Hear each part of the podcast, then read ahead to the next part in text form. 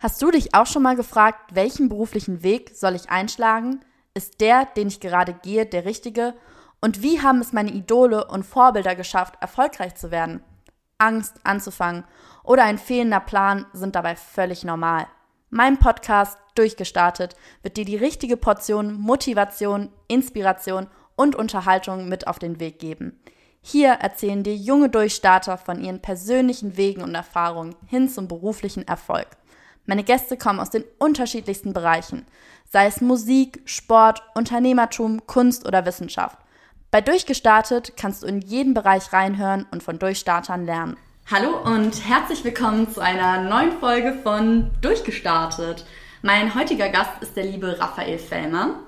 Raphael beschäftigt sich jetzt schon seit über zehn Jahren mit dem Retten von Lebensmitteln, hat Foodsharing aufgebaut und dann 2017 Surplus, damit das Retten von Lebensmitteln für einen breiten Teil der Gesellschaft möglich gemacht werden kann.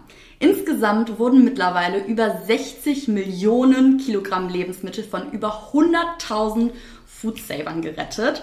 Spannend ist ebenfalls, dass Raphael über fünf Jahre in einen sogenannten Geldstreik ging, um das Bewusstsein für die Verschwendung zu schärfen.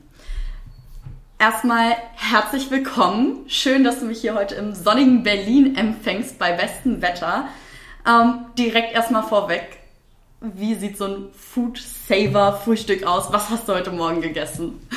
ähm, schön, dass du da bist, Felicia. Danke dir für dein Wirken und fürs Bewusstsein schaffen für so viele spannende Themen, ähm, die du beleuchtest oder mit deinen ähm, Gästen, äh, die du einlädst, äh, Ehre dabei sein zu können. Und ähm, ja, also mein Frühstück, ich esse eigentlich morgens immer gar nichts. Also Wasser trinke ich und äh, manchmal ein bisschen Smoothie. Ähm, halt irgendwelche ähm, Früchte oder auch ähm, so verschiedene äh, Smoothie-Pulver, ähm, die es da gibt und ähm, gerettete Soja, Hafer, Mandelmilch, ähm, das gibt's oft. Also Früchte sind dann doch dabei, auch äh, wenn ich mir immer die Frage stelle, kommen die denn immer so von, von hier? Ist es nicht immer so ein, so ein Ding bei Früchten, gerade bei Früchten, dass sie von weiter weg kommen? Das stimmt, also wenn man den ökologischen Fußabdruck betrachtet, sind natürlich gerade exotische Früchte, ähm, haben eine größere ähm, Ökobilanz, ähm, weil sie einen längeren Weg hinter sich haben, teilweise gekühlt werden müssen. Aber ähm, also ich ernähre mich jetzt seit 2010 vegan, also rein pflanzlich. Und wenn man weiß, dass 75 Prozent der weltweit global genutzten landwirtschaftlichen Fläche allein für die Tiere beansprucht wird, kann man sich vorstellen, also es sind nur ein paar Prozent, die wirklich ähm, für den Anbau von, von Obst ähm, genutzt werden.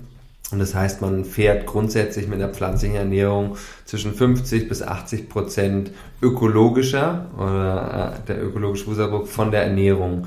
Und das heißt, klar kann man auch sagen, da wäre die Plastikfolie und das sind aber alles so Äußerlichkeiten, die einem vielleicht aufstoßen aber am Ende, deswegen auch mit unserem Online-Shop Surplus, was, ähm, wo jetzt jeder mitretten kann, das fragen Leute, wie, aber ist es denn überhaupt nachhaltig, äh, wenn ich mir Lebensmittel nach Hause liefern lasse? Ja, ähm, leider schon. Natürlich ist es ökologischer, wenn du in deinen Garten gehst ähm, und da irgendwie einen Apfel pflückst. Aber es ist so, dass in Deutschland immer noch ein Großteil der Menschen mit einem Auto zum Supermarkt fahren. Und das heißt, auf den letzten Kilometern vom Supermarkt eben nach Hause, diese berühmte letzte Meile, ähm, dass da der ökologische Fußabdruck von diesen 10, 20, vielleicht auch mal 30 Kilo, die dann im Auto transportiert werden, in die Höhe schnellen. Und das heißt, so ein DRL-Auto, was auch noch Go Green, also alles wird geoffsettet, ähm, an Abgasen, plus dass bei uns nochmal gerettete Lebensmittel sind, dass der ökologische Fußabdruck dadurch ein Online-Versand ähm, sehr nachhaltig ist. Ja, krass, ich merke schon direkt, es geht vor allen Dingen da um die Gewichtung letzten Endes. Die Frage so, ich glaube, man hat, gerade wenn man sich nicht vorrangig mit dem Thema beschäftigt. Unglaublich viele, ja, ich will nicht sagen Vorurteile, aber so bestimmte Dinge, die man so sich so in den Kopf setzt, wie ich jetzt zum Beispiel mit den Früchten. Aber wenn man das mal so in Relation setzt, merkt man eigentlich, okay, das ist gar nicht das, was es letzten Endes ausmacht. Äh, du sagst, hast es gerade selber schon angeschnitten, du sagst da echt so Fleisch, Fischindustrie ist da der treibende Faktor, also dass das echt äh, am belastendsten ist äh, für uns, gerade hier in Deutschland, also es ist überall auf der Welt so? Also gerade in den reichen Ländern haben wir einen sehr hohen Fleischkonsum noch, der geht zum Glück leicht zurück, ähm, aber ist immer noch so bei 60, 70 Kilogramm pro Person pro Jahr. In Europa Nordamerika. In Indien, Afrika sind es eher so fünf bis sieben Kilo, also da ist es deutlich weniger. Und je nach Studie, ähm, der man Glauben schenkt, äh, sind es zwischen 18 und 50 Prozent aller Treibhausgase global, die durch die Tierindustrie entstehen. Das sind einfach ähm, ja natürlich nicht nur CO2, sondern äh, gerade Kühe äh, stoßen auch Methan aus. Das ist ein Klimagas, ein Treibhausgas, ähm, was auch wieder je nach Studie 20 bis 80 Mal auch schädlicher ist, also das Klima noch stärker aufwärmt. Ähm, aber der Vorteil ist wieder da, bei Methan, das ist nach 10 bis 15 Jahren ähm, nicht verpufft ähm, und CO2 bleibt in der Atmosphäre für 100 Jahre oder auch 150 Jahre. Das heißt, auch der Umstieg auf eine mehr pflanzliche Ernährung hat einen sehr hohen Mehrwert in kürzester Zeit. Also natürlich sind 10 Jahre immer noch viel, aber betrachtet für, für die Erde sind 10 Jahre ein Wimpernschlag. Ähm, und deswegen ja, zählt jede Mahlzeit und ähm, ich habe mich auch entschlossen, vegan zu ernähren. Nicht nur aus Liebe für die Tiere, Liebe zu meinem Körper. Ähm, das fühlt Merkst sich gesund an. Merkst du das auch äh, körperlich, dass da sich Dinge verändert haben? Voll. Also ich bin ähm, ja jetzt seit zweieinhalb Jahren vollkommen gesund, hatte gar nichts mehr, nur zweimal Corona. Aber ich glaube, eine vegane Ernährung schützt nicht äh, vor irgendwelchen Corona-Infektionen. Äh Aber grundsätzlich ähm, ja, ist es eine für mich so ein Dreiklang eben ähm, aus ökologischer Betrachtung, ethischer Betrachtung und gesundheitlicher. Und das kann man jetzt aus unterschiedlichen äh, Betrachtungen dann äh, sich dazu entscheiden, aber am Ende der Mehrwert, ob du es jetzt machst, weil du sagst, hey, ich bin da religiös, da geht es nicht, oder ich tue das nicht, weil ich die Tiere so sehr liebe, die Umwelt ist mir eigentlich egal, hängt irgendwie trotzdem alles zusammen. Und am Ende, egal aus welcher Motivation Mann oder Frau sich für eine vegane Ernährung entscheidet, ist das der Gamechanger, was du, jeder Einzelne in seinem persönlichen Leben am einfachsten umsetzen kann. Ist das so? Ist das tatsächlich so einfach? Weil ich stelle mir das, wenn ich jetzt an vegane Ernährung denke, super kompliziert vor. Also ich wüsste gar nicht, wo fange ich denn da an?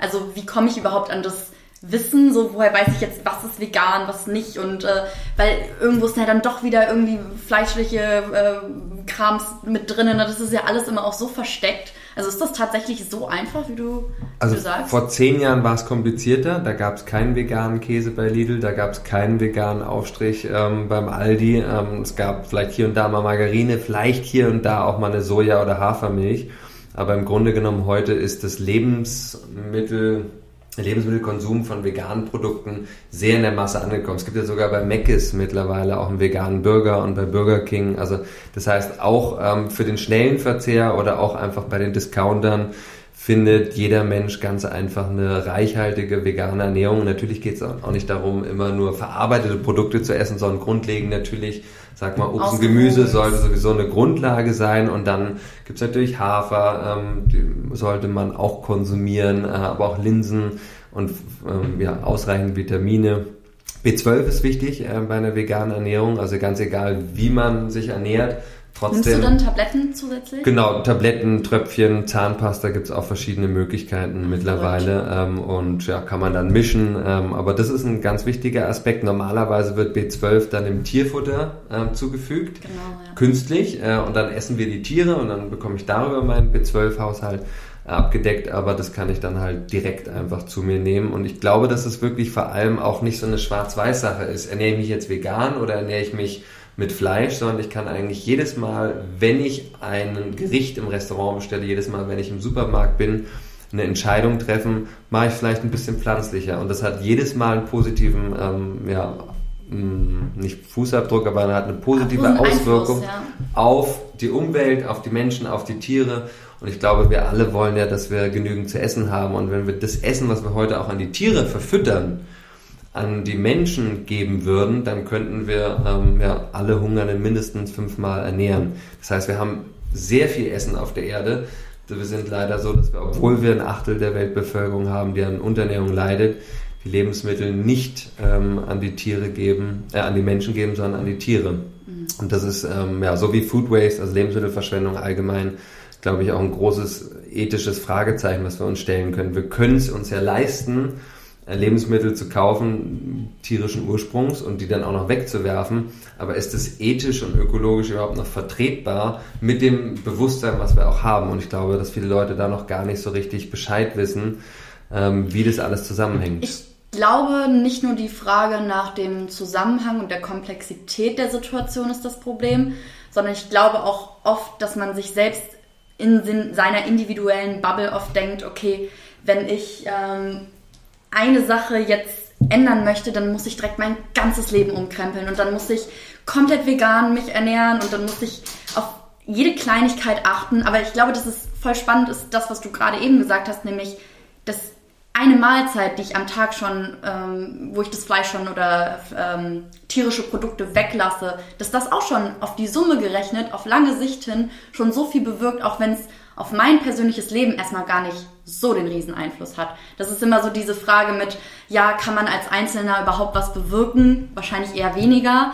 Ähm, weiß ich nicht, wie du dazu stehst, können wir gleich auch noch drüber sprechen. Aber ich glaube, dass es eben vor allen Dingen auf diese Kleinigkeiten ankommt, dass viele Kleinigkeiten dann in Summe auf lange Sicht hin halt eben was ausmachen. Ne? Volle Kanne. Also ähm, letztendlich, ich bin vegan geworden, auch weil Menschen das mir vorgelebt haben. Ich wurde ja so ähm, aufgezogen oder wie wir meisten hier in Deutschland, dass es halt Tiere auf dem Tisch gibt, tote Tiere und Eier und Milch aus den Kühen, äh, was eigentlich gar nicht für unseren menschlichen Körper gemacht ist. Also Ötzi war auch ähm, Laktoseintoleranz, das haben wir uns erst über Jahrtausende, haben uns da ein bisschen dran angenähert und mittlerweile vertragen es die meisten Menschen. Ob es jetzt so gesund ist, ähm, ist die andere Frage. Ökologisch ist es auf jeden Fall nicht. Und ich glaube, diese genau, die jede kleine Konsumentscheidung oder auch Nicht-Konsumentscheidung ähm, hat eben Einfluss auch auf unser Umfeld, also auf unseren eigenen ökologischen Fußabdruck. Äh, wenn du in deiner Familie, in deinem Freundeskreis oder auch bei deinen Kollegen, Kolleginnen auf Arbeit, wenn du dich dafür etwas entscheidest, zu sagen, ich fahre jetzt Fahrrad oder ich will hier ähm, das vegane Gericht aus oder so weiter, dann sprechen die Leute drüber und sehen das, hey, guck mal, die Felicia. Das geht ja total einfach. wenn die das kann, kann ich das auch. Genau. Und ich glaube, dass man, dass wir letztendlich, wir sind soziale Wesen, wir sind alle ähm, ja, glücklich, wenn wir mit Menschen sein können und wir schauen aufeinander. Und das heißt, dass dieses der die einzelne Entscheidung ist eben mehr als nur dein ökologischer Fußabdruck, sondern es gibt den Menschen auch die Möglichkeit zu denken, hey, stimmt, das könnte ich auch machen, das ist ja gar nicht so schwer. Und ich muss es eben nicht so eine 1-0er Entscheidung, sondern jedes Mal kann ich mich ein bisschen mehr annähern, weil ich habe mir auch vor jahrelang mich vegetarisch ernährt und dachte schon, hey, ich tue da alles für die Tiere, bis ich dann mal ein paar Filme geschaut habe äh, und gesehen habe, den Tieren geht's da gar nicht so gut, äh, von denen dann die äh, Produkte für die vegetarischen Lebensmittel kommen und habe dann mich entschlossen, nee, das kann ich einfach so von meinem Herzen, von meinem Gewissen, wie ich mich hier verhalten möchte, als einer von fast acht Milliarden Menschen, die wir auf der Erde sind, äh, kann ich einfach nicht so weitermachen. Obwohl meine Kultur, in Anführungsstrichen, meine Kultur, hat mir eben gezeigt. Ist ganz anders aufgewachsen. Genau, ja. ja. Da auch direkt die Frage daran angeknüpft, wenn du schon sagst, okay, du hast es quasi nicht vom Elternhaus her vorgelebt bekommen. Du hast es gerade schon so angefangen anzudeuten. Du hast dann Filme zu dem Thema gesehen. Ähm, was war so, gab es bei dir jemals so ein Schlüsselerlebnis, wo du so gemerkt hast, okay, ich möchte mich bewusster nicht nur in Bezug auf meinen Lebensmittelkonsum, sondern generell auf meinen Gesamtalltag. Ähm, ich möchte mich da einfach bewusster der Umwelt gegenüber verhalten. Gab es da irgendwie ein Schlüsselerlebnis oder war das ein Prozess, der irgendwann mit dir, mit dem Alter kam? Es war wirklich ein langer, langer Prozess. Also als ich Kind war, schon in der Schule, habe ich mich auch mal vegetarisch ernährt, aber da habe ich nur auf die Tiere geachtet. Da wusste ich gar nicht, wie groß der Einfluss unserer Ernährung auf unseren ökologischen Fußabdruck und damit auf die Ökobilanz der Menschheit hier als eine von Millionen Spezien ähm, letztendlich ist.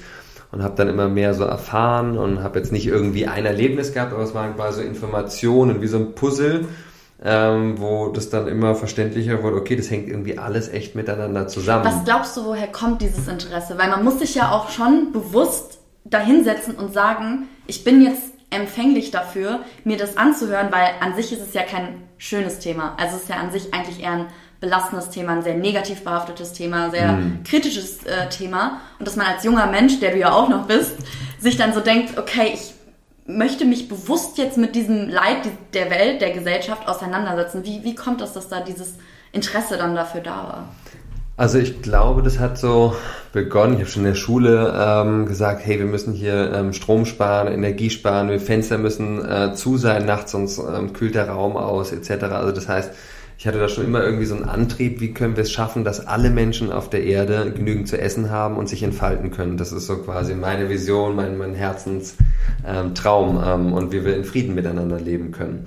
Und dann ähm, sich da so peu à peu ranzutasten und dann zu verstehen, okay, ich kann jetzt zwar mit dem Finger auf die Leute zeigen, die einen Privatjet haben und durch die Welt jetten und sagen, hey, guck mal, der ökologische Fußabdruck ist hundertmal größer als meiner. Wenn ich aber jetzt auf meinen eigenen, das habe ich dann gemacht, ähm, da gibt's ja so Rechner im Internet, ökologischer Fußabdruck, und dann gibt man ein, was man isst, äh, was man fährt, wie oft man fliegt, und dann sieht man überhaupt mal diese Relationen, von denen du auch gesprochen hast. Also das Verhältnis zu verstehen, naja, ähm, letztendlich, du sagst halt, ähm, du kannst gar nicht aufs Auto verzichten, aber vielleicht kannst du Flüge reduzieren. Ein Flug hat einen unglaublich hohen ökologischen Fußabdruck und war mir vorher auch nicht so bewusst. In der Schule haben wir viel beigebracht bekommen, habe ich das meiste vergessen, aber über die, Öko, den ökologischen Fußabdruck äh, von dem Konsum, ähm, von der Mobilität und von unserer Ernährung wurde da nicht so wirklich gesprochen. Das heißt, es war so eine intrinsische Motivation, mich da reinzufuchsen und dann mich auch selbst natürlich ähm, mal zu hinterfragen, kann ich das überhaupt jetzt weitermachen, durch die Welt zu jetten? Und ich bin Welchen Einfluss habe ich als einzelnes Individuum auf das große Ganze dann jetzt auch? Ne? Voll, genau. Und dann einfach zu sehen, ja, ich kann jetzt die Augen davor verschließen und das habe ich auch, muss ich sagen, so unbewusst, vielleicht auch, nee, war eher unbewusst. Ich habe mir das Thema Fliegen nicht so sehr angeschaut, weil ich schon wusste, naja, dann kann ich vielleicht nicht mehr so äh, leichten Gewissens durch die Welt jetten. Und es kam dann alles mit einer ähm, Einladung nach Mexiko von zwei Freunden, die ähm, heiraten wollen, also zwei Pärchen. Und die war zwar zufällig im März 2010 im gleichen Monat. Und dachte ich, wow, das Schicksal, das schickt mich nach Mexiko. Er muss nach Mexiko fliegen. Ähm, hab dann einen Flug geschaut und so. Und dann habe ich auf einmal gerechnet, oh, aber der ökologische Fußabdruck von der Hin- und also Hin- und Rückflug, der ist fast fünf Tonnen groß. Schwer. Was heißt das so in, äh, in Relation? Ähm, also ähm, das Pariser Klimaabkommen hat ähm, beschlossen, dass wir eigentlich das Ziel haben, die 1,5 Grad gemittelte Erderwärmung nicht zu überschreiten. Um das zu erreichen, dürften wir als Menschen auf der Erde nicht mehr als 2,5 Tonnen Treibhausgase pro Jahr ausstoßen. Wir sind aktuell in Deutschland bei 10, 11 Tonnen pro Jahr pro Nase. Also schon der, das ist der gemittelte ökologische Fußabdruck. Das heißt, wenn man jetzt noch ein bisschen hin und her fliegt, bist du schnell bei 15, bei 20 Tonnen.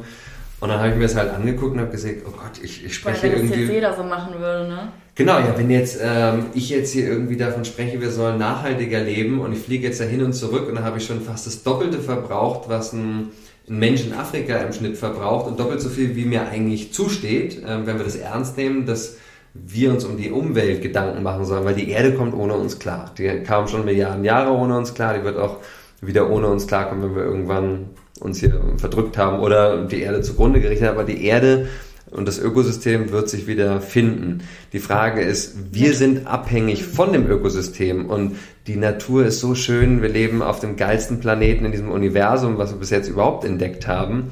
Und ich glaube, da die Wertschätzung für das, was uns die Natur bietet, zu haben und zu sagen, ja, ich möchte auch für meine Kinder und alle anderen Kinder ähm, und Menschen auf der Erde eine Zukunft gestalten, in der sie sich entfalten können und dieses Paradies letztendlich ähm, von Erde, die uns hier zur Verfügung steht, auch wertschätzen und genießen können und die Natur sich eben auch entfalten kann. Und dann eben das zu verstehen, hey, wir haben so viel abgeholzt ähm, von den Urwäldern und aber auch von den Normal... Europa war früher auch mal sehr bewaldet. Sind da überall Felder, da wird kein CO2 mehr gebunden. Und dann kam halt eins zum anderen und dann habe ich mich entschlossen, ich möchte ähm, meinen ökologischen Fußabdruck wirklich senken und habe dann auch gesagt, ich fliege nicht nach Mexiko, sondern das ging dann eine geldfreie Reise von Holland über Afrika, ähm, Brasilien mit einem Segelboot rüber getrennt. Ähm, Ach, und du bist, also du hast die Hochzeit nicht verpasst, sondern du hast dafür gesorgt, einen anderen Weg zu finden, um doch dabei sein zu können. Genau, also zumindest war das die Intention. Wir kamen dann ein halbes Jahr später an in Mexiko oh. nach den Hochzeiten.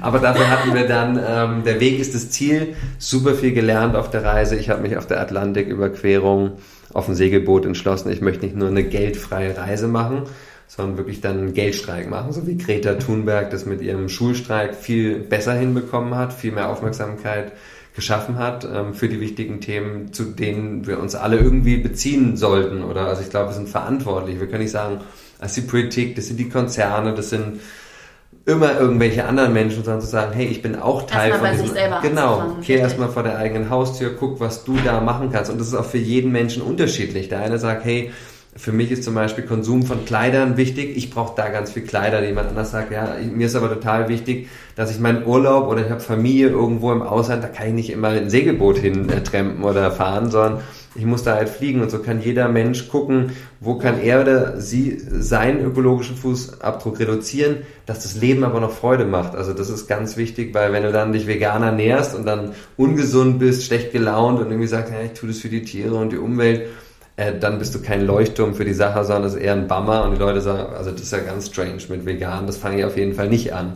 Das heißt, ich glaube, alles, was wir tun für die Umwelt, sollte im besten Fall aus einer Überzeugung, aus einer Einsicht, ein Verständnis kommen äh, und vom Herzen. Ja, ich merke schon, es geht viel vor allen Dingen um die eigene persönliche moralische Stimmung. Wo, was bin ich bereit äh, zu tun, was bin ich bereit zurückzustecken oder besonders äh, zu geben, eben für andere, für das große Ganze, aber eben, eben auch für mich selber.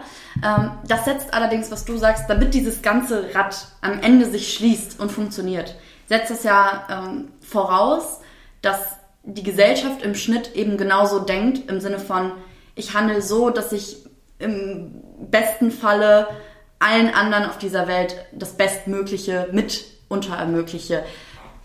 Da ist die Frage, ist das so oder ist das nicht ein bisschen utopisch? Ist das nicht äh, unrealistisch ge gedacht?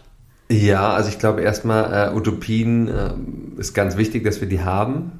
Vielleicht haben wir ähm, auch schon eine kleine Utopie geschafft. Jetzt haben wir leider einen Krieg wieder in Europa. Wir hatten 70 Jahre Frieden hier in Europa. Gut, es gab einen Kosovo-Krieg, ähm, auch das, aber vorher gab es ähm, nie so eine lange Zeit, wie so viele Menschen äh, in Europa äh, sich nicht bekriegt haben. Und mittlerweile kann es von Portugal bis Polen sogar ohne Pass laufen.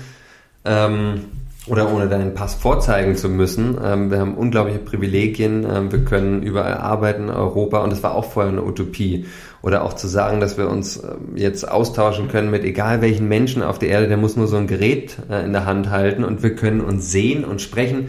Das war auch eine Utopie. Und dann zu sagen, eine Utopie, dass wir in Frieden und auch im Gleichklang mit der Natur leben können, ist eine Utopie, das ist eher für mich so ein Anlass zu sagen, hey, das klingt zwar total utopisch, unrealistisch, aber es ist trotzdem ähm, worth it. Also wir sollten es trotzdem versuchen, weil für mich macht das nur Sinn, dass wir wirklich auch zusammen hier als Menschheit diese Aufgabe, diesen ökologischen Fußabdruck als Gesellschaft zu reduzieren, das können wir auch noch zusammen schaffen. Also selbst wenn Europa hier alle sagen, ja, wir reduzieren und alle anderen machen dann nur weiter, wir haben halt historisch gesehen einfach am meisten in die Luft geblasen, Nordamerika und Europa. Das heißt, da haben wir auch am meisten Verantwortung. Verantwortung. Ja, da vielleicht auch ein bisschen äh, wieder vorzugehen, jetzt aber in eine andere Richtung, als einfach nur zu sagen, ja, wir blasen in die Luft, was geht, wie als ob wir einen Backup-Planeten haben.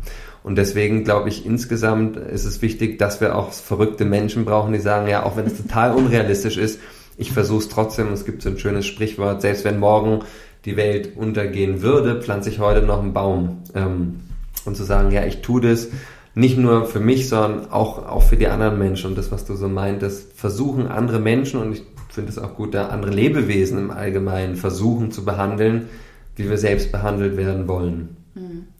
Ich würde ganz gerne nochmal auf den Vergleich zurückkommen, den fand ich ganz spannend, dass du gesagt hast, okay, man hat auch damals das für utopisch gehalten, dass wir alle mit unseren Smartphones auf der ganzen Welt connected sind und sie jederzeit austauschen können. Finde ich einen coolen Vergleich. Muss ich aber sagen, ich sehe da so ein bisschen den Haken an der Sache, nämlich das eine setzt eine gewisse technische Möglichkeit voraus und das andere eine gewisse kognitive, geistige Leistung, nämlich die von Empathie und sich in das Leid anderer hineinversetzen zu können. Das ist für mich eine Sache, die zum Beispiel, die einfach, ich finde es schön, das zu vergleichen. Ich ähm, finde es nur mal schwierig und ich habe immer so dieses, dieses negative Bild der Gesellschaft im Kopf, dass das äh, sich nicht ändern wird.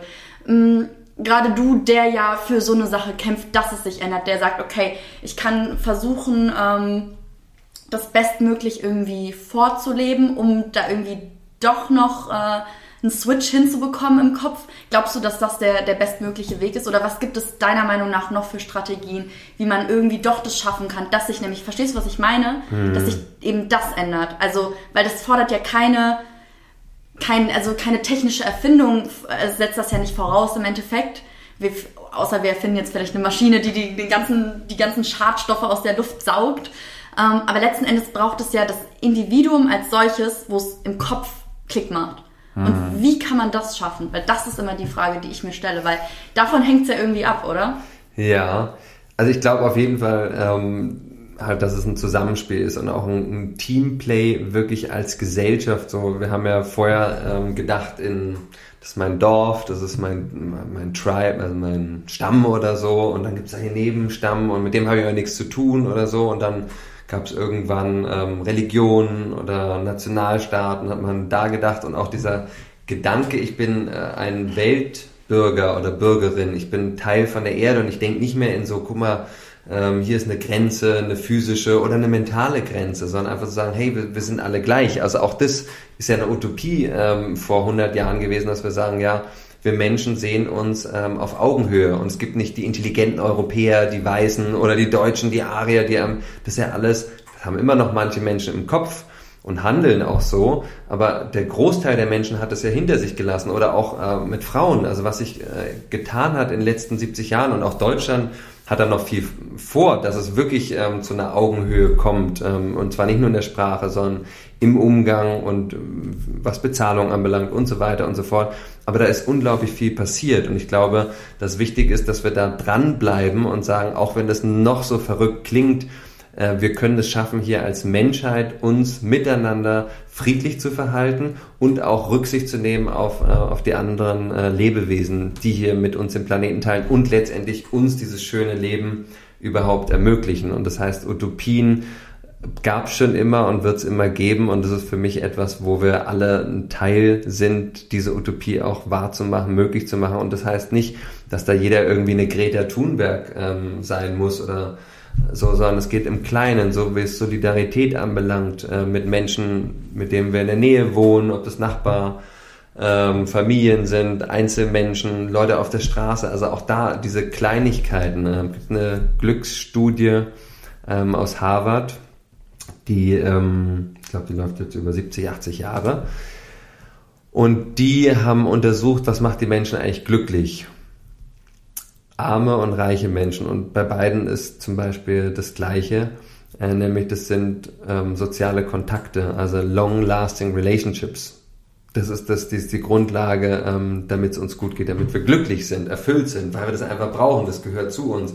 Und dazu sehen wir haben als Menschheit eigentlich alle viel mehr Dinge, die uns vereinen, als die uns trennen. Und ich glaube auch, dass da in den letzten Jahrzehnten sich nochmal eine, eine, ein stärkerer Impuls auf der ganzen Welt ähm, entsponnen hat oder ähm, sich entfaltet hat, dass die Menschen eben verstehen, ja, wir kommen gar nicht alleine dahin, dass wir eine ökologische Lösung finden für unsere Erde, als wie wenn wir da zusammenarbeiten. Und wir sind da noch nicht, also leider sind die ökologischen Treibhausgase außer wegen Corona, da gab es einen kleinen Dip, äh, sind in den letzten Jahrzehnten kontinuierlich gestiegen. Ich glaube aber, dass bevor es zum Handeln kommt, immer auch erstmal das Bewusstsein braucht. Mhm. Und wenn wir da wieder zurück zum Beispiel zur veganen Ernährung gehen, vor 100 Jahren haben wir viel weniger Fleisch gegessen ähm, in, in Deutschland. Ähm, und dafür 20, 30 Kilo Linsen Hülsenfrüchte und so ähm, pro Jahr. Wenn du heute fragst, ja, wer ähm, könnte denn eigentlich noch in Deutschland Tiere ähm, umbringen, schlachten, dann würde ich sagen, sind es wahrscheinlich eher 10%, vielleicht auch 20%, die sagen, ja, ich möchte die Kuh ähm, jetzt, ich bringe die jetzt um, weil ich habe wirklich Hunger auf die. Wenn die, überhaupt. Äh, wenn, überhaupt, oder selbst so ein Hahn oder so, einfach zu sagen, ich, ich kill den jetzt, weil das ist mir so wichtig, den zu essen, wenn ich Hunger habe oder wenn ich auf einer Insel lebe und da gibt's halt nur, oder in die Inuits im Norden, da gibt's halt nur Eisbären und Robben, dann da wächst halt ähm, nicht eine Tomate. Also klar esse ich die dann, aber wir als Supermarktgeneration und deswegen. Du kannst das ja auch gar nicht mehr vorstellen. Also äh, an sich sind wir, ne, ne, also im Endeffekt, wir haben so harte Maßnahmen gegenüber unserer Umwelt, aber eigentlich sind wir, muss ich, ich weiß nicht, wie ich es anders ausdrücken soll, aber oft echt ganz schöne Weicheier so. Also so in Bezug auf, würden wir uns das dann wirklich ja. trauen letzten Endes, einem Menschen auch wirklich so, also es passiert so viel Leid auf der Welt, mhm. aber würde man sich wirklich trauen, jemanden aus einem dritte Weltland, äh, Weltland in die Augen zu gucken. Ich glaube, das darf man noch gar nicht so, ich weiß auch gar nicht, wie ich das in dem Kontext so sagen darf oder, aber würde man sich trauen, so dann der Person wirklich in die Augen zu gucken und der auch vielleicht physisch was wegzunehmen? Würde man nicht. Also ich könnte das mit meinem Gewiss, Gewissen nicht, aber ich weiß genau, dass mit meinem Leben, wie ich es führe, das wahrscheinlich indirekt tue. Wir alle. Wir alle. Ich glaube, So, Felicia, ne? da sind wir, das, das müssen wir uns auch bewusst werden. Wir sind quasi eine sehr privilegierte Gruppe von Menschen, ähm, die in so reichen Ländern wie Europa ähm, leben, auf Kosten der Umwelt und auch auf, von anderen Menschen. Und trotzdem auch da wieder äh, ist im Bewusstsein, dass das eine und das dann gleich äh, komplett ins ganzheitliche Handeln umzusetzen, ist super komplex, super kompliziert. Es gibt Labels, es gibt unterschiedliche Angaben und sich da überhaupt, äh, also zum einen zu verstehen und das dann umzusetzen, meine ich, ist schwierig. Aber auch da wieder, weil du gesagt hast, Ut- Utopie oder so, ich glaube, dass wir Menschen heute noch eine viel größere Liebe eigentlich haben zu den Tieren zum Beispiel, als ähm, wie wir es leben. Aber warum? Weil wir so entkoppelt sind. Wir sind entkoppelt von der Landwirtschaft. Ähm, wir wissen gar nicht, wie die da schwitzen, ähm, die die Lebensmittel für uns anbauen, wie es den Tieren geht, aber auch den Menschen, die wir ja indirekt letztendlich bezahlen, damit sie die Tiere umbringen. Weil irgendjemand muss sie ja noch umbringen. Und dass da aber letztendlich diese Liebe, Empathie füreinander, die ist viel stärker, bloß dass sie durch dieses Abgetrenntsein äh, von dem, was eigentlich da passiert, in diesen Schlachthöfen oder so, dass wir das noch nicht so richtig mh, ganzheitlich eben in die Aktivität unseres Handels umsetzen können. Und dass da aber die Grundlage geschaffen ist, also die Erde, äh, die Erde, die fruchtbare, der fruchtbare Boden bei den Menschen ist da, dass sie sagen, nee, sie kaufen jetzt lieber Tierwohl eins oder drei Sterne oder so, weil sie dann glauben, da geht's den Tieren gut, aber denen geht's ja nicht gut. Das ist halt so eine Brücke, die sich da vielleicht auf die Industrie äh, legt, um zu sagen, ja, da können wir die Leute noch weiter an dem Fleisch halten, aber im Grunde genommen können, glaube ich, die wenigsten Menschen wirklich damit leben oder fühlen sich damit wohl, dass anderen Menschen oder Tieren schlecht geht durch unser Verhalten. Und es passiert trotzdem noch ständig und es ist einfach eine Frage der Zeit und Transformation, bis dann ähm, kognitiv, was bei uns im Kopf ist und die Liebe, wie die in die Realität umgesetzt wird. Glaubst du, dass Menschen bewusst oder unbewusst die Augen davor verschließen?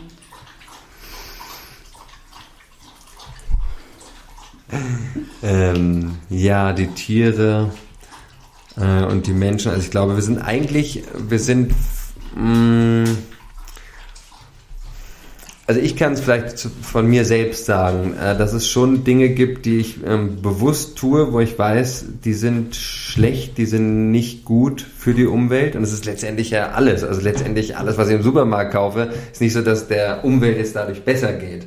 Aber ich habe halt dann in diesen ganzen Auswahlmöglichkeiten, auch wie Kleider, wir brauchen alle Kleider, aber muss immer eine neue sein oder kann ich vielleicht auch aus alten Kleidern was Cooles Neues machen oder sage ich, ich will es wieder billig, einfach nur Vinted, irgendwie äh, was Gebrauchtes, da gibt's ja auch schöne Dinge. Ähm, das heißt, wir sind, glaube ich, alle auf dem Weg und ein bisschen auf unterschiedlichen Ebenen, wie weit wir diese Bewusst oder jene Konsum... machen, ja. Genau, und ähm, ich habe wirklich auch jahrelang viele Dinge verdrängt, weil ich Angst hatte, dass wenn ich mich jetzt wirklich mit den Themen beschäftige, wie zum Beispiel Ernährung und eben das Flugverhalten, dass ich dann gar nicht mehr ruhigen Gewissens eben in Flieger einsteigen konnte oder in Bürger äh, mit einem toten Tier drin ähm, zubeißen konnte. Ich sag dir jetzt mal ganz ehrlich, wenn ich so an mein Leben denke, ich weiß, ich bin mir schon ziemlich bewusst darüber, dass ich die Dinge, äh, dass ich oft, also bewusst einfach weggucke.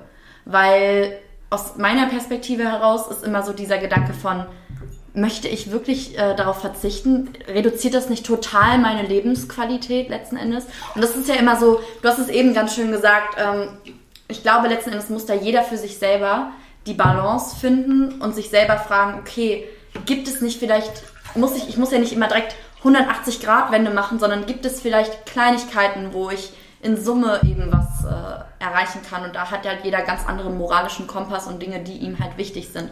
Deswegen wollte ich ganz gerne einmal aus dieser, aus diesem großen ganzen Fass, was wir jetzt aufgemacht haben, da nochmal rausgehen, weil es geht ja eben, wie wir jetzt äh, gemerkt haben, es geht vor allen Dingen um die Kleinigkeiten und um die eigene persönliche Entscheidung, die man an den Tag setzt, weil auf alles andere hat man sowieso erstmal keinen großen Einfluss oder der Hebel ist einfach nicht so, so riesig alleine. Deswegen finde ich ganz spannend, ähm, den Geldstreik, den du eben schon angeschnitten hast. Ähm, du hast gesagt, du bist dann über diesen Weg äh, nach Mexiko auch gekommen. Also erstmal, ich habe absolut gar keine Ahnung, was das bedeutet und ich kann mir darunter auch gar nichts vorstellen und wie man überhaupt darauf kommt.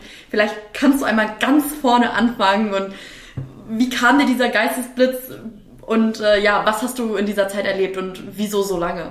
Hm. Ja, also ich, ich glaube äh, an, an das Schicksal, auch wenn das manchmal ähm, sehr hart ist äh, und sehr traurig sein kann, ähm, persönlich, was einem passiert, zustößt, äh, gesundheitlich, ähm, psychisch, weil, wie es unseren Freunden, Freundinnen, Familie, was da einfach passiert und, wir, und es passieren die ganze Zeit auch unschöne Dinge. Aber ich glaube, dass letztendlich nichts, was irgendwie passiert, jetzt speziell gegen mich oder so weiter gerichtet ist, sondern ich versuche, äh, die Dinge, die passieren, als, als Chance zu nehmen, zu wachsen, äh, mich zu verändern, Neues kennenzulernen. Und so war ja auch ähm, ja, diese Hochzeitseinladung in Mexiko so eine Einladung, äh, meinen Lebensweg ähm, in eine andere Richtung ähm, zu gehen. Und dann bin ich gefolgt, diesem Impuls, und habe dann halt durch diese Reise ohne Geld kam es dann zu dem Geldstreik auf der Atlantiküberquerung, habe mich dann entschlossen, nee, ich möchte es wirklich einfach als Thema ähm, mit diesem Geldstreik auf das Thema vegane Ernährung, auf unsere Überfluss, Verschwendergesellschaft, Bewusstsein lenken. Und Aber wie macht man das? Also ohne, ohne Geld einfach, also ich stelle mir das total schwierig vor. Also äh, jetzt da, das passt so gar nicht in meinen Kopf rein, wie ich sagen kann, okay, ich möchte jetzt nach Mexiko kommen, ohne mhm. einen Cent. Also es ist dann wirklich so, dass ja. man gar nichts ausgibt. Also es ist dann so, wie ja. es klingt oder... Ja, also es war schon so, dass, äh, dass wir gesagt haben, wir versuchen es mal. Wir wussten ja nicht, ob es klappt. Also ich war mit ähm, italienischen und einem äh, französischen Freund unterwegs ähm, und wir hatten eine NGO gegründet und ja, war dann halt so ein Schicksalswink. Und gehen wir mal nach Mexiko und wir haben gesagt, wir nehmen Notgroschen mit ähm, für Grenzübertritte oder was es halt sonst irgendwie so braucht. Und ähm, sind dann aber tatsächlich sehr gut durchgekommen. Das war auch so ein bisschen äh, das Ziel der Reise, zu gucken, wie funktioniert eigentlich Menschsein ohne dieses Thema Geld zwischen einem und dem anderen Menschen. Das heißt. Aber dann kann ich mir vorstellen, also tut mir leid, dass ich da so oft zwischengrätschen muss, aber gehst, gehst du dann, Step, nimmt man sich dann einen Rucksack und steppt zu Fuß zu Hause los oder mit dem Fahrrad? Genau oder? so, ja. Wir hatten okay. ein Schild, da stand Mexiko drauf, äh, mit dem sind wir an die Autobahn gegangen und ähm, die Leute haben uns mitgenommen und jedes Mal ein Stückchen näher Richtung Mexiko gebracht. Das heißt, ganz viel Vertrauen der Menschheit schenken, ja. ganz viel Vertrauen auch zurückbekommen, zu schlafen in teilweise sehr widrigen Umständen, äh, viel draußen, irgendwie gucken, wo einen keiner dann beklauen kann nachts und also es war auch schon äh, teilweise hart, weil die Welt ist nicht überall so, dass die sagen, ja, schlaf mal hier bei mir. Mhm. Ähm, und wir haben auch gesagt, Ganz bewusst. Gegenteil, ne? je nachdem, wo man ist. Genau, es gibt viel Angst da draußen. Also viele Menschen, gerade vor dem Unbekannten. Und das war aber auch unser Ziel der Reise, wirklich zu gucken, wenn wir den Menschen jetzt mit Vertrauen, mit einem offenen Herzen und das Gute in den Menschen, und wir sind alle nicht äh, weiß und schwarz äh, drin oder also Licht oder Schatten so, sondern wir haben alle unsere ähm, Facetten. Facetten. Und es ist immer die Frage, was möchte ich in dem anderen sehen? Ähm, was möchte ich dem anderen Menschen vielleicht auch einen guten Gedanken schenken und eben nicht sagen, oh, das könnte mal ein Verbrecher sein oder so, sondern. Ich denke auch, dass Gefühle vor allen Dingen gespiegelt werden, wenn mhm. ich mit einem positiven Gefühl in eine Sache reingehe, dass ich das auch eher mit einer höheren Wahrscheinlichkeit zurückbekomme, wenn der Mensch empfänglich dafür ist. Und wir haben ja alle so Sensoren, was das angeht, ne? Voll, ja. Und da gibt's, da gab's zwei, ähm, also weil du jetzt das so oft angesprochen hast mit dem Geld, ja ich habe, ähm, ich glaube, fünf, sechs Mal auf der Reise haben wir dann eine Überquerung über eine Grenze bezahlen müssen, Ein- oder Ausreisegebühren. Ich habe mal ein Boot genommen, weil meine liebste Frau äh, mich besucht hat und wir dann das Segelboot, was wir schon hatten, was uns nehmen wollte, dann nicht, da bin ich in der Fähre gefahren und sonst, ähm, ja, meinem Freund wurde, okay, das erzähle ich gleich. Also das heißt, es gab ein paar Situationen, da haben wir Geld benutzt, aber sonst ähm, haben wir wirklich strikt keins angenommen und keins ausgenommen, ausgegeben. Und was ich erzählen wollte, ist diese, die, die Kraft der Gedanken, die Kraft äh, von dem, ähm, was wir uns vorstellen. Also die Imagination, hat meine Mutter mal gesagt, ist die, die stärkste Nation so. Und das heißt, was wir uns vorstellen können, ist auch möglich. Nicht alles, aber ähm, sehr viel mehr, als wir glauben. Und da auch letztendlich da wieder uns zu empowern, zu sagen, hey, du bist halt so wie äh, im Positiven, im Negativen, wenn du schon mit einem schlechten Fuß aufstehst und denkst, oh Gott, ist das Leben scheiße und der kotzt mich an, der Nachbar und auch dieser Kollege äh, und die hier immer mit dem Hund äh, da langläuft, also weiter, was die schon für ein Gesicht hat. Also wenn ich das Negative in den Menschen, in den Dingen im Leben sehen möchte, dann kann ich da die Dinge finden. Halb voll oder halb leer ist das Glas. und dass wir da schon unseren eigenen würde ich sagen, starken Eindruck hinterlassen, der sich dann auf unser eigenes Leben ähm, auch auswirkt. Und wir waren fünf Wochen auf Las Palmas de Gran Canaria am Suchen nach einem Segelboot, was uns rübernimmt. Und wir waren schon ein bisschen eher am Ende unserer Kräfte so, ey, kommt überhaupt noch ein Boot? Die meinen alle, hey, ihr seid ähm, eher so, so Hippies da von der Straße, euch nimmt eh keiner mit. Ähm, ihr habt keine Segelerfahrung, es ist außerhalb der Saison, das wird nichts. Aber wir haben uns nicht entmutigen lassen. Und eines Tages, wir waren natürlich immer an den Mülltonnen, haben geguckt, was da drin ist. Und wir haben über 10.000 Dinge in unserem Haushalt im Schnitt. Die benutzen wir zu 99 Prozent nicht. Ähm, die haben wir aber da und so auf dem Boot ist natürlich der Platz begrenzt. Das heißt, Leute schmeißen auch noch viel mehr weg. Und dann haben wir einen Rucksack gefunden mit zwei Flaggen. Einmal ähm, aus Panama und aus Mexiko. Und es war dann wieder so ein Zeichen des Schicksals. Ey, ähm, das Boot kann gar nicht so weit weg sein und vielleicht führt uns unser Weg über Panama nach Mexiko. Am nächsten Tag waren wir mit der krassesten Energie, ähm, die wir je hatten, zu dritt zum Hafen ähm, gelaufen. Und da war dann ein Boot mit zwei italienischen Kapitänen, die nach äh, Brasilien ähm, übergesetzt haben und noch ähm, Crew gesucht haben. Das heißt, die haben uns dann letztendlich auch mitgenommen. Das heißt, da, ähm, wie das manchmal so passiert, das Schicksal, so im Positiven. Und negativ war es dann, wir hatten ein bisschen Beef äh, mit einem italienischen Freund, der wollte dann gehen und wir hatten nicht so ein gutes Auseinandergehen, muss ich sagen. Wir waren eigentlich so rock bottom, sagt man so schön auf Englisch, am Tiefpunkt so moralisch, da lief was einfach nicht gut. Wir haben Scheiße gebaut und wir haben fünf, äh, erst drei Tage an einer Tankstelle gewartet, niemand hat uns mitgenommen. Und am dritten, in der dritten Nacht wurde mein Freund beklaut, alles war weg von ihm. Also wir hatten noch Kamera, wollten Dokumentarfilm drehen, war alles weg. Dann sind wir zum Freund gegangen, haben da erstmal fünf Tage versucht, wieder zu recovern, so Kräfte aufzubauen sind wir wieder zur Tankstelle gegangen, aber unser Energielevel war immer noch beschissen und war immer noch ganz unten. Und da haben wir fünf Tage gewartet an einer Tankstelle, bis uns jemand mitnimmt. Und niemand hat uns mitgenommen. Die haben uns belogen, die haben uns an, angeschwindelt, haben gesagt, ja, sie nehmen uns mit oder nee, ich fahr dahin. Und keiner wollte uns. Das heißt, wir wurden da krass reflektiert auch irgendwo, wo wir da gerade standen. Und zum Glück irgendwie, ich habe dann gesagt, hey, wenn jetzt nach fünf Tagen niemand kommt, dann ich kann langsam nicht mehr, weil du kannst beim Trampen nicht dahin kommen, so wie ein nasser Tropf und sagen, hallo, kannst du mich mitnehmen? Ja, Sondern du musst strahlen, happy ja. und hey, könntest du nicht und cool und so. Mhm. Ähm, und dann hat uns jemand mitgenommen, gleich 1300 Kilometer und der hieß auch noch Angel, also Engel. Ähm, und da, das sind für mich so zwei schöne Beispiele, wie unser, unsere Gedanken einfach nur, dass die stärker sind, als wir glauben und dass wir deswegen Gedankenhygiene äh, auch, dass das auf jeden Fall was bringt. Nicht immer direkt und es kann auch immer wieder einen Schicksalsschlag geben, obwohl wir super positiv drauf sind. Aber ich glaube, dass wir grundsätzlich ähm, nicht nur unsere Worte haben eine starke Auswirkung auf uns selbst und auf unsere Mitmenschen, sondern auch das, was wir denken. Erstmal, ähm, wow. Also ich bin immer wieder begeistert davon, dass man sich gerade, wenn man an so einen Tiefpunkt gelangt, also dass ihr sagen konntet, okay, wir ziehen es trotzdem durch. Da frage ich mich immer, was ist der ausschlaggebende Gedanke? Also warum hast du dich dann doch oder ihr als Gruppe euch dann immer wieder dazu entschieden, doch noch weiterzumachen? Also was war hm. das große? Also ich stelle mir jetzt immer so vor, man muss ja irgendein Ziel, irgendein, irgendeine Willenskraft im Kopf muss einem doch dann jetzt sagen, nee, ich mache jetzt weiter. Ja. Was war der Gedanke, an den du dich da geklammert hast in dem Moment? Dass das nicht sein kann, dass das nicht klappt. Also es war positiv ausgedrückt, äh, das muss klappen. Das muss einfach klappen und äh, Geduld haben, Geduld haben. Das heißt, was ich auch mit der Reise äh, immer versuche rüberzubringen an alle Menschen, auch die jetzt da draußen zuhören, glaub an deine Träume. Auch wenn deine Eltern, deine Freunde sagen, du spinnst, Felicia, du hast eine Macke, das kannst du nicht, das bist du nicht, das schaffst du nicht, das geht nicht. Never fucking give up. Bleib dran an deinem Traum, auch wenn es manchmal Strategieänderungen gibt, du manchmal Umwege gehen wirst oder es dann doch nochmal anders wird, aber sich nicht entmutigen zu lassen für das, was wir im Kopf schon mal träumen können. Und dann aber natürlich auch was dafür zu tun, nicht da zu sitzen, vielleicht noch meditieren und sagen, ah, jetzt fällt mir hier ähm, XY. Alles in die Wiege. Nee, sondern du musst echt was dafür tun. Aber wenn du was dafür tust, und das auch nicht garantieren, aber ich habe ähm, aus eigener Erfahrung ähm, festgestellt, wenn du dran bleibst an den Dingen, die dir wirklich wichtig sind, wenn die vielleicht sogar noch in einer positiven Harmonie mit äh, Erde, Tiere, Menschen irgendwie noch zu tun haben, dann spielt es bestimmt eher positiv rein.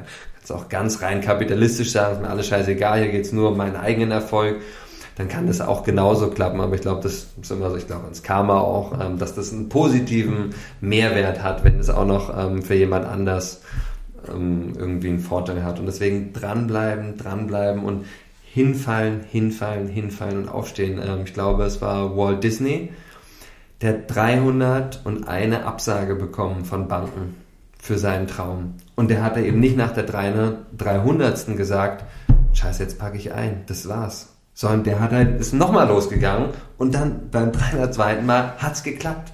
Und so, glaube ich, äh, lebst du ja auch ähm, deinen Traum und da auch den Menschen Wege aufzuweisen, hey, sei das noch so verrückt und ähm, vielleicht ist das etwas, wo jeder ein, jeder Mensch so seine eigene Vision hat, seinen eigenen Weg, aber da auch wirklich auf sein Herz zu hören, was will ich eigentlich hier? Was möchte ich zu beitragen in dieser Welt? Wie möchte ich Menschen empowern? Wie möchte ich die inspirieren?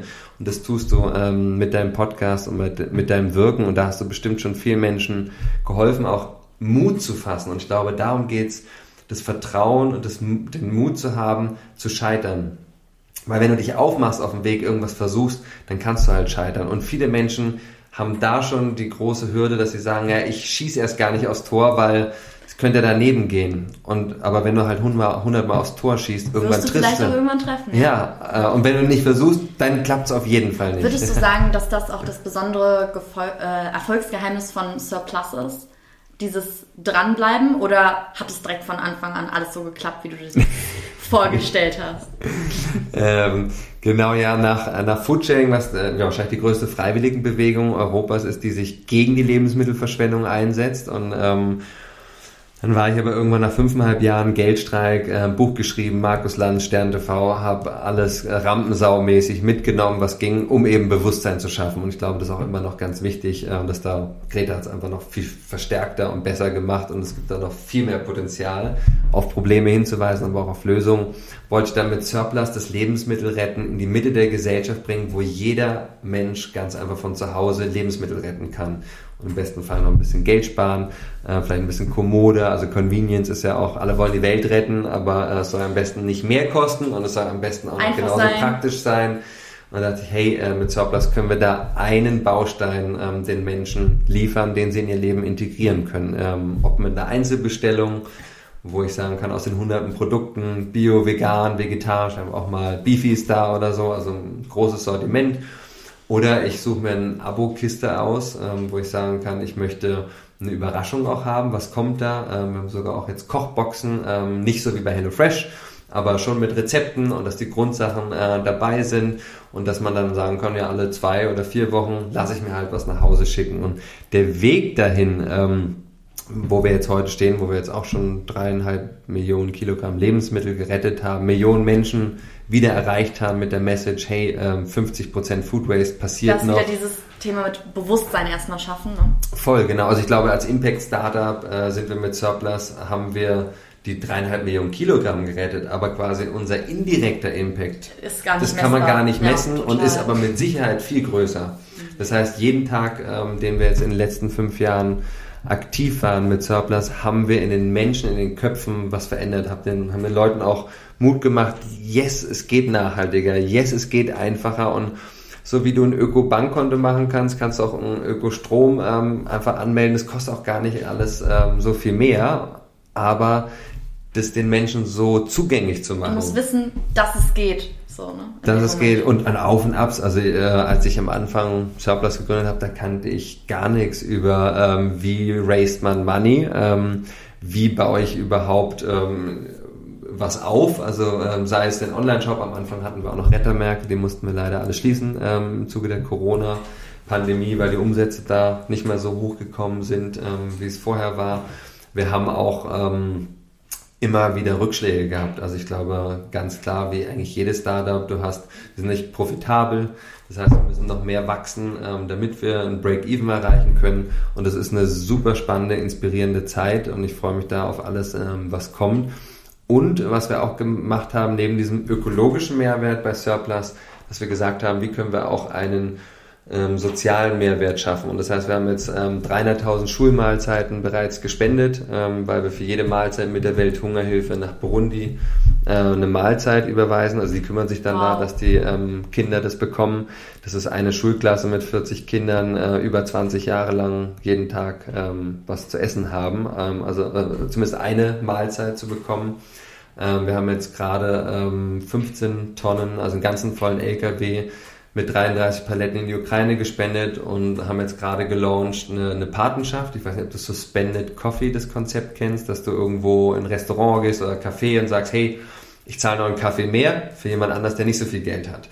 Und das gleiche Konzept haben wir jetzt äh, mit Surplus äh, gelauncht, so dass du sagen kannst, hey, ich bin vielleicht gar nicht der Typ ähm, oder die Frau, die jetzt irgendwie sagen kann, ich ähm, kann das in mein Leben integrieren, weil ich gehe lieber ins Restaurant, ähm, ich suche mir lieber genau meine Marken aus, stehe nicht auf Überraschungen und finde nicht immer das, was ich brauche. Aber ich finde das Konzept vom Lebensmittel retten, ähm, finde ich gut. Und ich möchte damit den geflüchteten Menschen erstmal nur den aus der Ukraine jetzt und später wollen wir das für alle ermöglichen, ähm, dass du so eine Patenschaft übernehmen kannst. Einmal im Monat äh, bekommen die dann ähm, eine Kiste mit Lebensmitteln oder auch einmalig, äh, um da einfach zu sagen, ja, wir können was Ökologisches und was Soziales, das können wir äh, vereinen und allen Menschen die Möglichkeit geben, da eine direkte Hilfeleistung, auch wenn man sagt, ich würde gerne meine Wohnung zur Verfügung stellen, aber wenn da nicht genügend Platz ist, dann geht es halt nicht. Und ähm, damit so eine Brücke zu spannen, wie jeder Mensch ähm, ja, Teil sein kann von einer Gemeinschaft äh, von Menschen, die hier in Europa leben, die es gerade am nötigsten brauchen, da auch ähm, Hilfe zu leisten. Und das funktioniert dann alles über die Website von Surplus auch?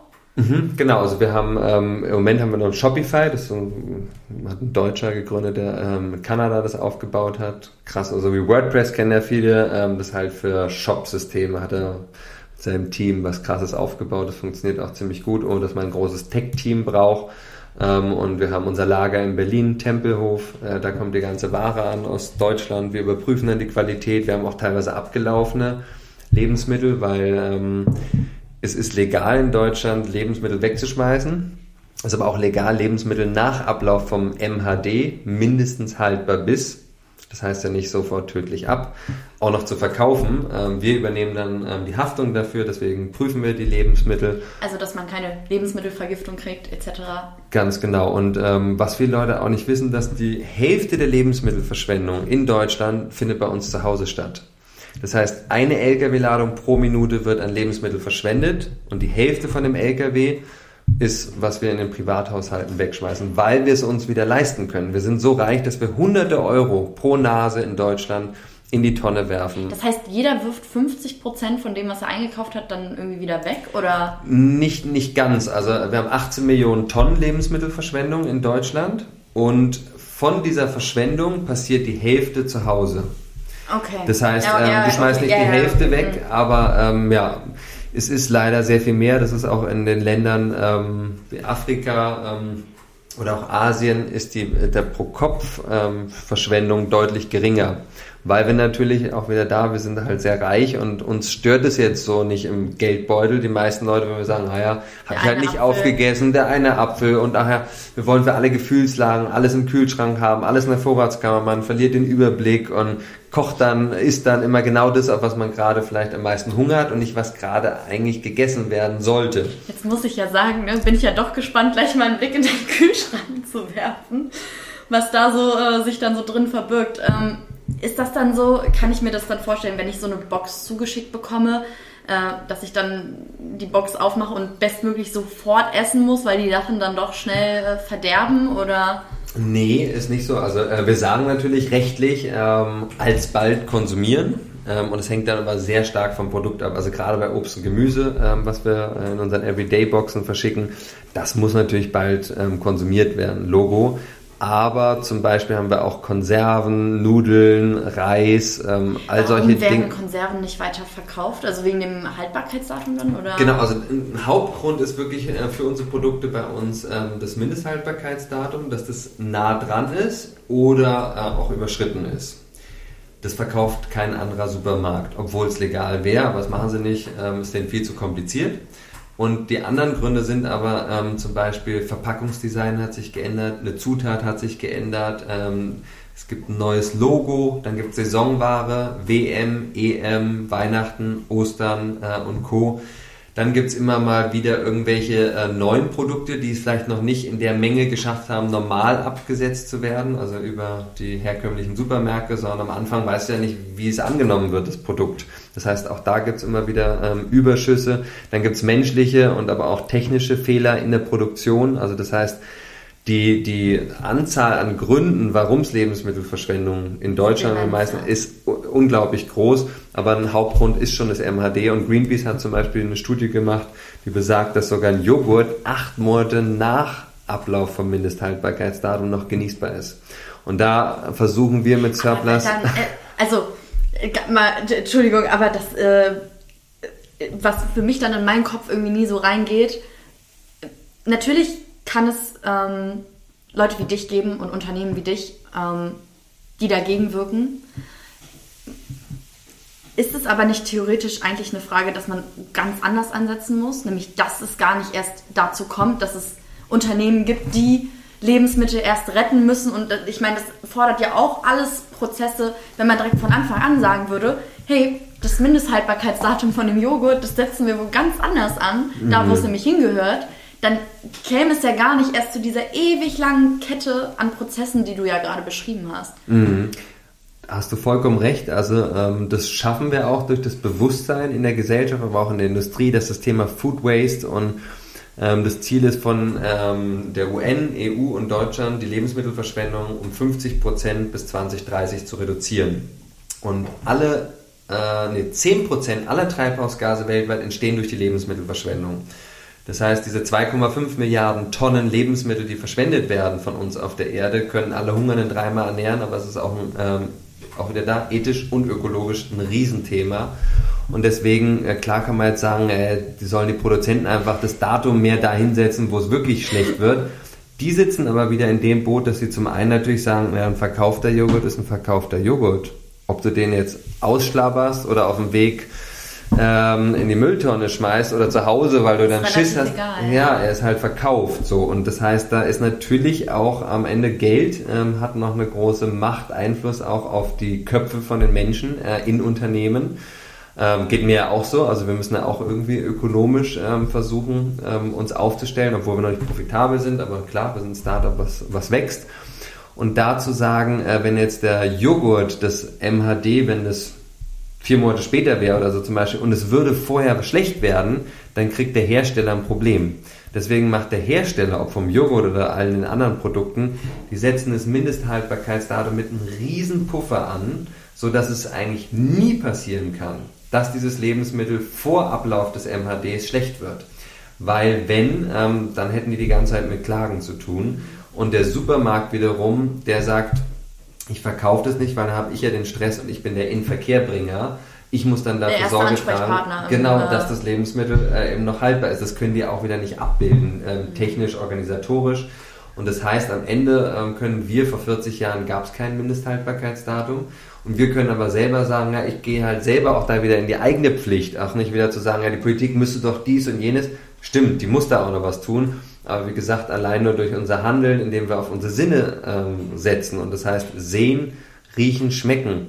Und ob das ein Joghurt ist, ob das eine Milch ist, eine Sahne ist oder so weiter, wenn du die, die mal riechst, anschaust und schmeckst, dann weißt du ganz genau, ob das noch gut ist oder nicht. Und dann gibt es das Verbrauchsdatum, was viele Leute auch ähm, verwechseln, deswegen die Sorge haben vor diesem MHD. Die denken nämlich, hat das irgendein Datum und dann sollte ich es eigentlich lieber nicht mehr essen. Und dieses Datum ist aber nur das Verbrauchsdatum.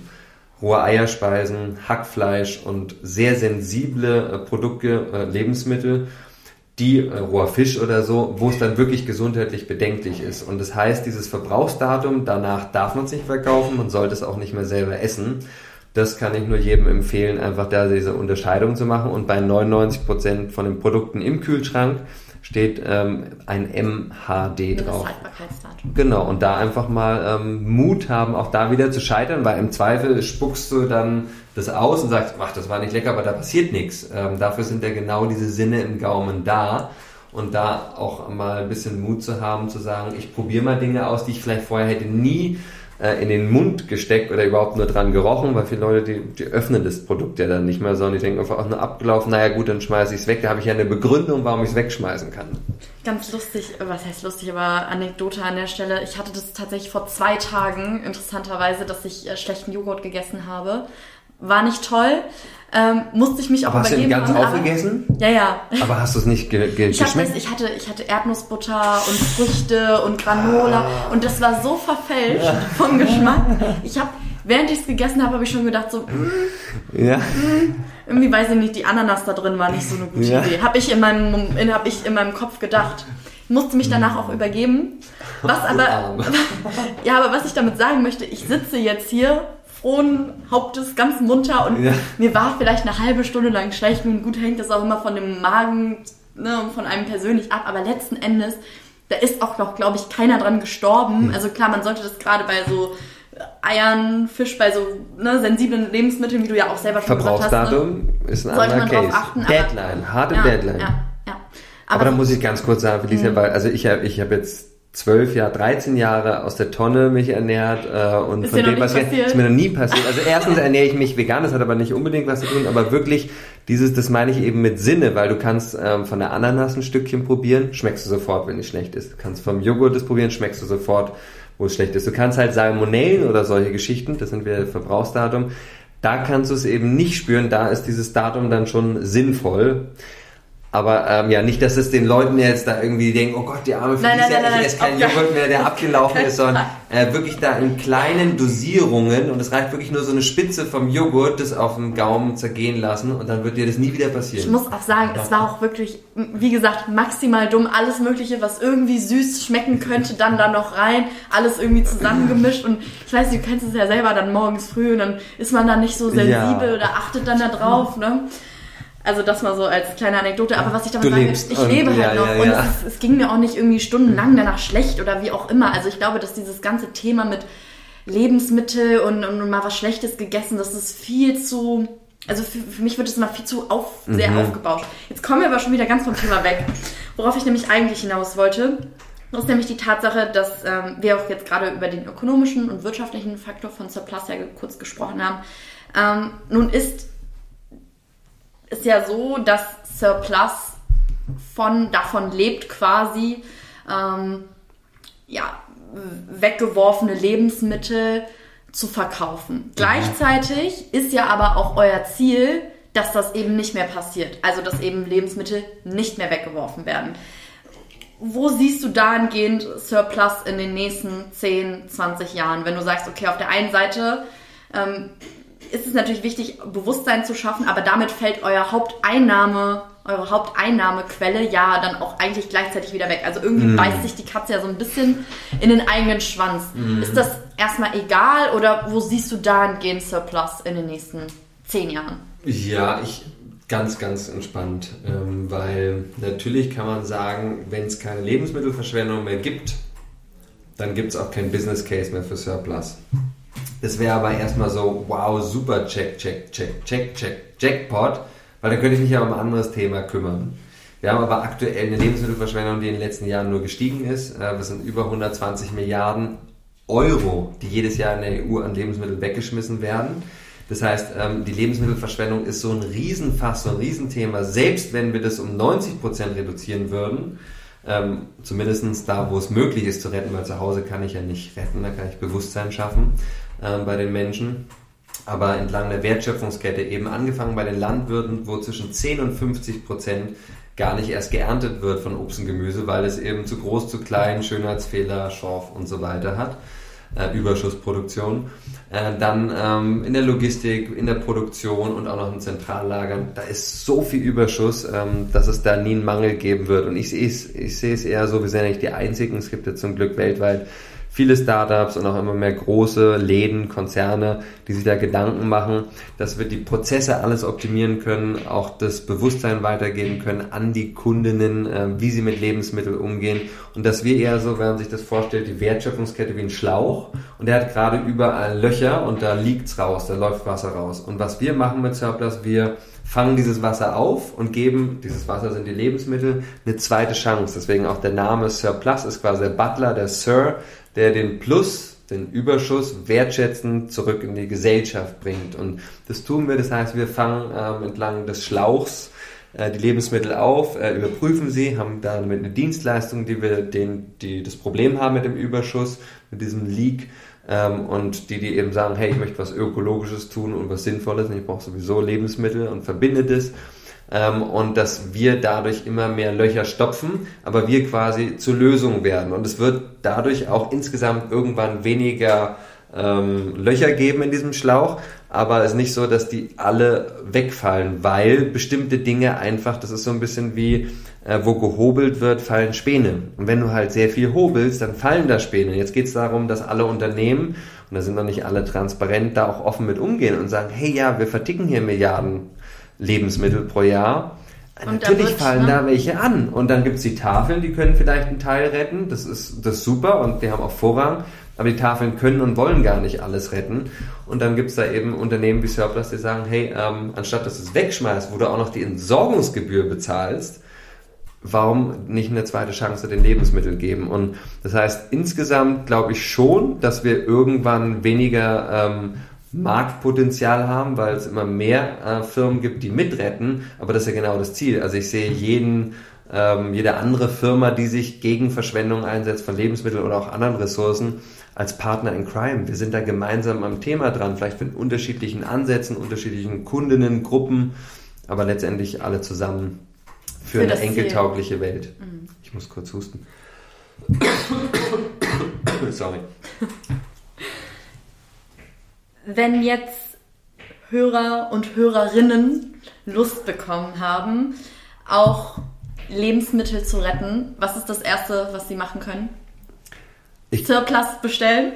Auf jeden Fall bei Surplus bestellen und dann wirklich auch, ähm, wir können es uns leisten, wie gesagt, Lebensmittel wegzuschmeißen wenn wir mal Lebensmittel mehr als so, die haben noch einen ideellen Wert irgendwie vorstellen und das versuchen auf unseren verschiedenen Entscheidungen im Restaurant, ähm, vielleicht auch zu Hause oder beim Einkauf eben drauf zu achten und vielleicht auch die Produkte nehmen, die näher dran sind am MHD, die vielleicht sogar auch günstiger sind, dass es nicht irgendwie was oh, Schmuddeliges ist, sondern es ist cool, Lebensmittel zu retten. Es ist cool, im Bäcker abends zu sagen, ey, mega, hast du, du hast, übrig? ja, du hast noch was übrig oder mega, du hast du hast ja nicht mehr die volle Auswahl. Das finde ich voll gut.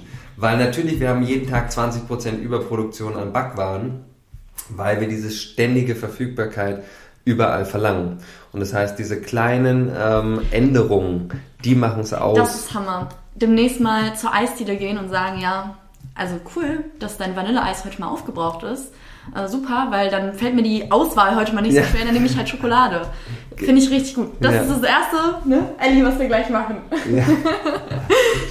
Lieber Raphael, ich danke dir wirklich für diese unglaublich motivierenden Worte. Ich fand es so, so schön, dir mal zuzuhören, dass du uns mal mitgenommen hast mit auf deine kleine Reise und ja, auf deinen Weg. Und äh, ich kann da, glaube ich, nur äh, für alle sprechen, die jetzt gerade bis zum Ende zugehört haben. Wirklich danke und äh, ich gehe mit voller Motivation jetzt in diesen sonnigen Tag hinaus. Und ja, ich wünsche dir weiterhin alles Gute mit Surplus und äh, hoffe, dass wir da in Zukunft noch mehr von hören werden.